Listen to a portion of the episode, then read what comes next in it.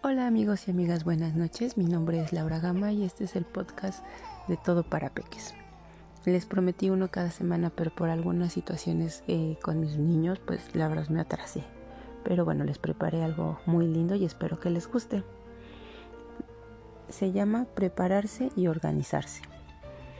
Nueve meses de embarazo es poco tiempo para prepararse psicológicamente para la llegada de un bebé y acondicionarle un lugar en su vida. El recién nacido es muy pequeño, pero el espacio que ocupa no. No hablo únicamente de lo abundante material que tendrán que prever y en la esencia, sino lo que servirá en cuántos meses.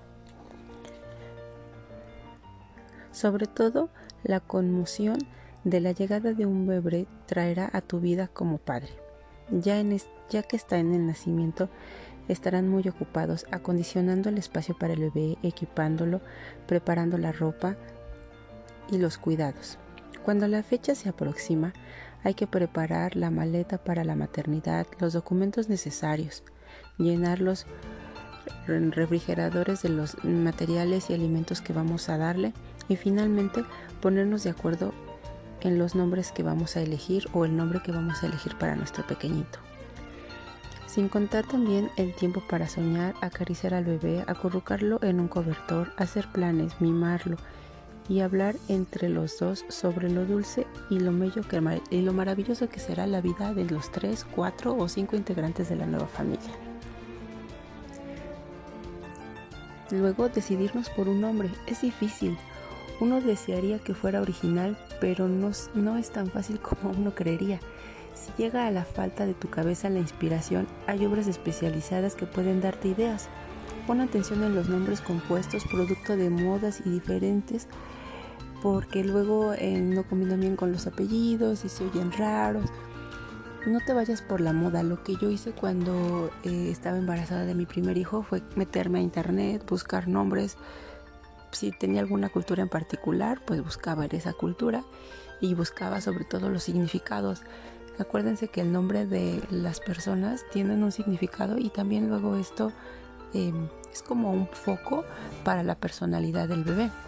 ¿no? Por ejemplo, mi hijo se llama Emanuel y su significado es Dios con nosotros. Y dije, uy, súper padre porque era la llegada de mi primer hijo, ¿no? Y entonces me súper emocioné y dije, sí, sí, me gusta, me gusta porque es un angelito que Dios me está mandando.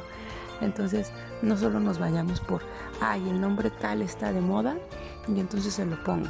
Mm, no, mejor busquen algo que realmente los identifique como papás y quieran que en su, en su vida de su hijo lo identifique siempre, sea algo como una característica de su, de su forma de ser, de, de su personalidad, de su bebé, ¿no? También es como súper importante. Después también me puse a pensar, bueno, ¿qué otro tip les puedo dar? Ah, pues súper el tip de qué debe de haber en una maleta cuando uno va a ser mamá. Porque cuando estás en los nueve meses de embarazo, pues sí, disfrutas el embarazo y disfrutas hasta los achaques del embarazo. Pero conforme se va acercando el día de que ya van a ser el bebé, empiezas, híjole, ya falta menos y ya es una cuenta regresiva y en cualquier momento eh, me pueden dar dolores de parto o se me puede reventar la fuente. Y entonces eh, tanto mamá como papá yo siento que estamos ansiosos. La mamá nerviosa porque a ver en qué momento pasa y el papá súper atento a ver en qué momento pasa para salir corriendo con la maleta y con la mamá y que no se te olvide nada y así, ¿no? Si te vas a em, aliviar en un em, este hospital público, un seguro o algún otro hospital, Recuerden que todos los, los hospitales públicos generalmente piden bolsas transparentes y tienen así como una línea de qué productos puedes tener y qué productos no puedes entrar. Si te eh, alivias en un hospital particular, pues es muchísimo más fácil porque te puedes meter cualquier bolsa, casi casi, con un montón de cosas y obviamente puede entrar mil gente al cuarto y, son como diferentes, ¿no? O sea, son bonitos, pero son diferentes. Mi recomendación es que desde unas dos, tres semanas empieces a armar lo que va a ser tu maleta, tu maleta de, mamá, que es la primera que tienes que, que tener lista. Yo les quiero mandar unas listas de tips de lo que deberíamos de poner en una maleta de maternidad. Si es en un hospital público, recordemos que no nos dejan meter camisones. Yo me eh, alivié en un hospital público, en el Hospital de la Mujer, y la verdad es que me atendieron súper bien. Lo que yo llevaba en mi bolsita era em, unas chanclas de baño, un jabón para bañarme, un zacate para bañarme, este papel de baño mm, y ya. Eso fue para poder estar dentro del hospital. Y ya para poder como salir, pues ya eran otras cosas, pero en realidad no me dejaban meter como muchas cosas. Eh, en un hospital particular si te dejan, por ejemplo, yo diría que pudieran meter dos camisones abiertos, sobre todo de la parte de enfrente, por el hecho de que como van a empezar a amamantar, es mucho más fácil tener un camisón o, o una mm, eh, camiseta que tenga botones en la parte de enfrente para que sea fácil eh, desabrochártelo y poder amamantar a tu bebé. O una bata también podría ser una opción. Un par de pantuflas para que puedas estar caminando.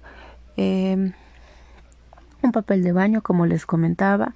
Algo de agua porque si te da muchísima sed. Y el dar pecho eh, de verdad te juro que te va a hacer tomar bastante agua o bastantes líquidos porque si necesitas tomar líquidos em, dos eh, toallas eh, sanitarias porque sabemos que tenemos cierto sangrado y es para que tengamos pues cierta limpieza también no en nuestro en nuestra higiene una toalla para, la, para bañarte, eso también es súper importante porque te bañas y luego si no llevas toalla, pues con que te secas. Entonces también es importante llevar tu toallita para bañarte.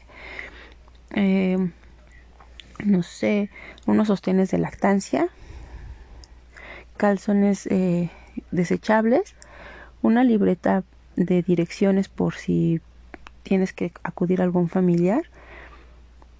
Y pues yo podría decirte que ya igual si puedes llevarte algún libro eh, para que tu estadía pues no estés solamente este pues ahí acostada y dormida, si te da tiempo de leer y, tienes libros, por ejemplo, de maternidad, como yo les comentaba, son buenísimos porque te ayudan a, si eres mamá primeriza, te van a ayudar para sacarte de dudas y prepararte. Y si no, pues también te ayuda como para recordar. Por ejemplo, yo tuve a mi hija 10 años después de mi hijo, entonces había cosas que de verdad ya no me acordaba. Entonces, tener estos libros de apoyo son buenísimos porque te ayudan a refrescar la memoria de qué necesitas, qué tienes que hacer, cómo lo tienes que hacer, ¿no? Este, después ya les pasaré lo que son las maletas tanto de salida del bebé como de la mamá.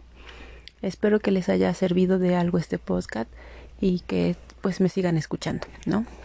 Intentaré tener mucho más este tips. Ahorita empecé con este porque se me hace importante cómo recibir a un bebé, ¿no? Porque hay muchas dudas de pronto de nosotras de, ay, ya va a tener el bebé y ya no sé qué tengo que hacer, ¿no? Pues los dejo porque como ya escucharon, mi bebé ya se despertó. Espero que tengan una linda noche y que me sigan escuchando. Bye.